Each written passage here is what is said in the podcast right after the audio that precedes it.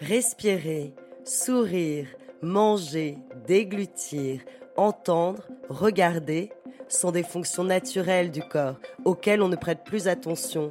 Et pourtant, il y a des nouveau-nés, des enfants, des adolescents et des adultes pour lesquels ces actions sont difficiles, voire impossibles à réaliser. À l'origine de ces difficultés peuvent se trouver des maladies rares. Avec ce podcast, nous partons justement à la rencontre de la filière tête-cou, spécialisée dans ces pathologies et ces malformations de la tête, du cou et des dents. Un réseau qui se mobilise pour nous informer sur ces maladies, les avancées de la recherche et parler du vécu des malades. Des malades souvent confrontés au regard des autres. Bienvenue dans Mots de tête, le podcast proposé par la filière de santé maladies rares Tête-Cou. La papillomatose respiratoire récurrente. Dite PRR, cette maladie respiratoire rare est causée par une infection par le virus du papillome humain. Elle se manifeste par la formation d'amas de cellules non cancéreuses dans les voies respiratoires. Dans cette mini-série, pour faire la lumière sur cette pathologie et sa prise en charge, nous rencontrons le professeur Nicolas Le Boulanger, coordinateur de la filière tête-cou et chirurgien ORL, Emmanuelle Jouangui, directrice de recherche à l'Institut Imagine, avec qui nous parlons des connaissances et des avancées scientifiques. Et enfin, Amy, 13 ans, avec sa maman, qui nous confie leur combat face à la maladie, soutenu par l'association Vaincre PRR. Épisode 2 Le chercheur.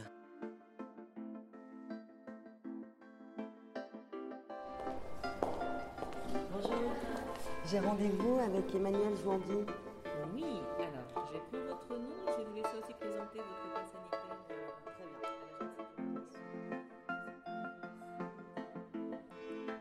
Bonjour, je m'appelle euh, Emmanuel Jouandy et je suis euh, directeur de recherche à l'INSERM euh, et à l'Institut Imagine. Et donc, notre laboratoire s'intéresse notamment à des, à des infections liées au papillomavirus, euh, qui sont des infections cutanées ou qui peuvent être euh, les euh, papillomatoses laryngées, qui est une maladie rare qu'on peut retrouver chez l'enfant ou chez l'adulte. Aujourd'hui, que sait-on en fait de la papillomatose respiratoire récurrente? Alors, pour le moment, en termes de- génétiques en tout cas, on en sait encore euh, assez peu.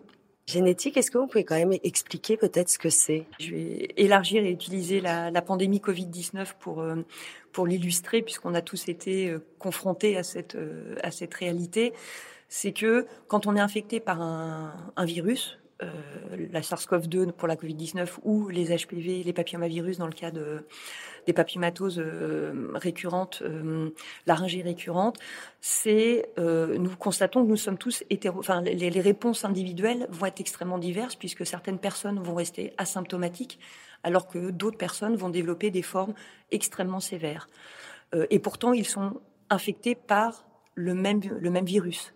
Donc l'hypothèse que nous testons au sein du laboratoire est que ce n'est pas le virus est un déclencheur, mais ce n'est pas la seule cause du développement de la maladie et que sans doute l'individu qui développe une maladie rare, sévère, a aussi est aussi quelque part déficient euh, dans sa dans sa dans sa réponse immunitaire pour contrôler l'infection par le microbe considéré, SARS-CoV-2 pour le Covid-19, la Covid-19 ou les papillomavirus dans le cas de euh, la papillomatose euh, respiratoire récurrente.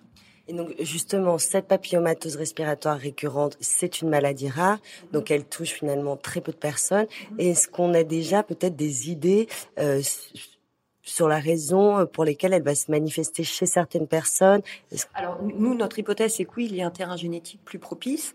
Voyez-vous, une maladie qui est présente sur un individu, sur, euh, sur euh, 100 000 personnes, on c'est pas une mutation présente dans 10% de la population générale qui va pouvoir expliquer cette maladie. Ça, va être quelque chose de beaucoup plus rare. Et on étudie, quand on, essaie de faire une, de recruter donc euh, le plus de malades possible qui présentent ces maladies rares, puisque quand nous allons faire les analyses génétiques, nous allons d'abord regarder s'il y a euh, un gène qui est partagé par plusieurs patients, qui n'ont pas forcément la même mutation dans ce gène, mais il y a un gène qu'on retrouve chez plusieurs patients ayant cette maladie. Euh, et donc, s'il y, a, un gène qui est commun à plusieurs patients, il y a, de fortes avec des mutations rares et délétères, il y a quand même de bonnes chances que ce soit le gène causal.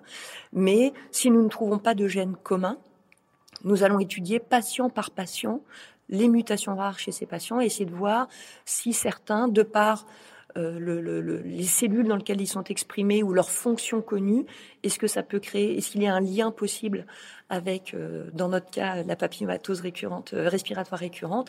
Et dans ces cas-là, nous allons commencer à faire des études fonctionnelles pour bien valider, montrer que cette mutation est responsable d'un défaut biologique et que ce défaut biologique est, quelque part euh, de, nature à expliquer la, maladie euh, développée par le patient. Pour expliquer euh, la maladie, on s'intéresse peut-être aussi à la transmission.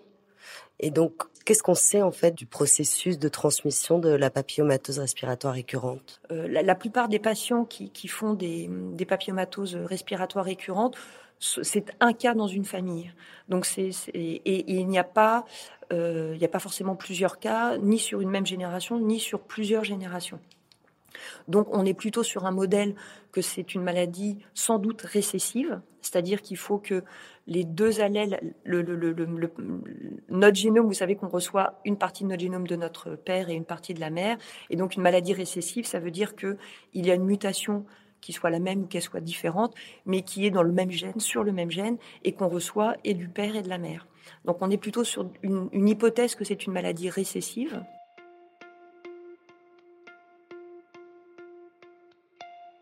Actuellement, quel est vraiment votre projet euh, de recherche? Sur quoi se concentrent vraiment vos recherches en ce moment?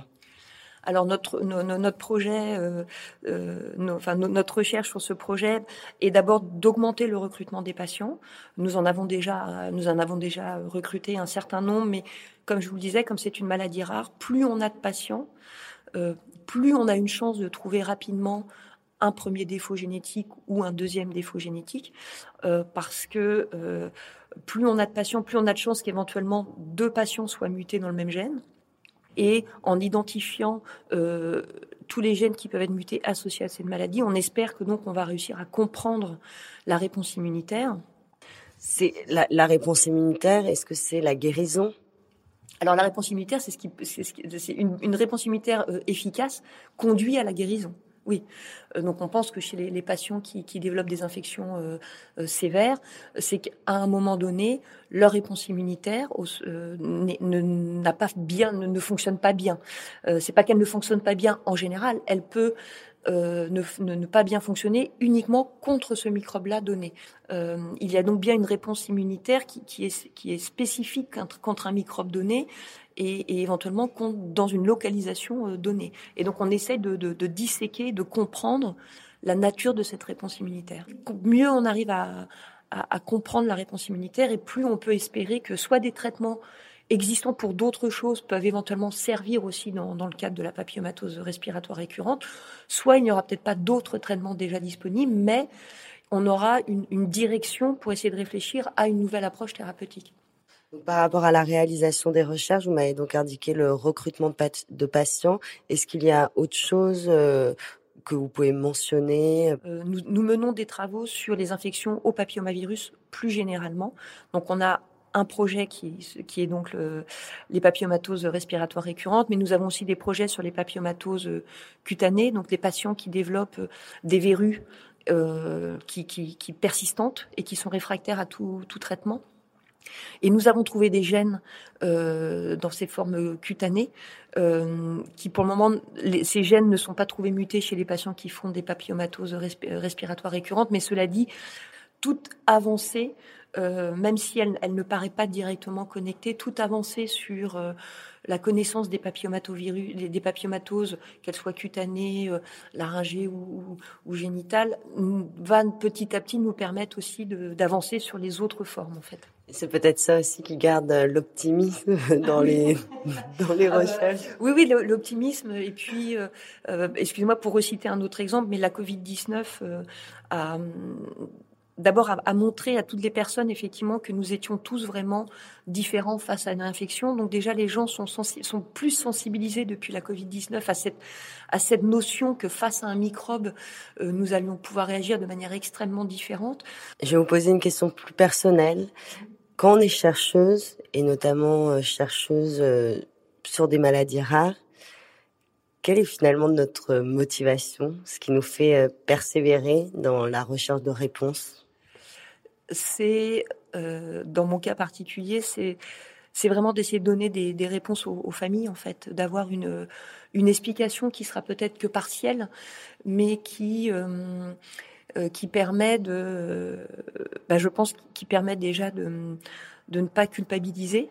Euh, dans certaines maladies rares, euh, infectieuses rares, il y a aussi une forme de culpabilité, euh, alors qu'il y a, a, a, pas, enfin au niveau des parents par exemple, alors qu'il n'y a pas du tout de raison d'en avoir. Donc il y a, y a vraiment essayé d'apporter des éléments de, de, réponse pour une famille, et puis à terme vraiment l'objectif, même si euh, ça n'arrive pas aussi souvent qu'on aimerait, c'est d'avoir que, nos recherches, nos résultats, enfin nos travaux permettent d'avoir vraiment une approche thérapeutique différente euh, soit totalement nouvelle, soit en complément de ce qui était déjà fait, parce que les deux, enfin parce que ça, ça, ça ferait une synergie. Euh, c'est vraiment, c'est vraiment ça en tout cas moi qui m'a fait choisir quand, quand j'étais beaucoup plus jeune de vouloir faire de la recherche et de la recherche sur des pathologies humaines en fait, euh, euh, parce qu'on peut faire de la recherche et travailler sur les papillomavirus en étant euh, totalement sur du des questions fondamentales.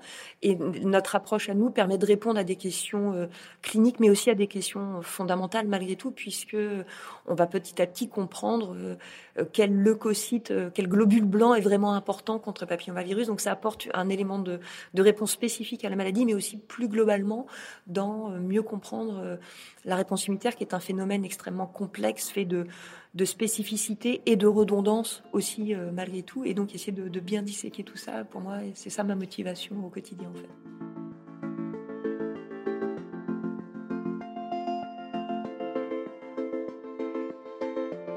C'était le podcast Mot de tête, proposé par la filière de santé maladie rare Tête-Cou. Pour en savoir davantage sur la papillomatose respiratoire récurrente, dans les épisodes suivants, écoutez le professeur Nicolas Le Boulanger et Amy et sa maman qui combattent la maladie. Retrouvez-nous sur toutes les plateformes de podcast et sur le site www.tête-coup.fr.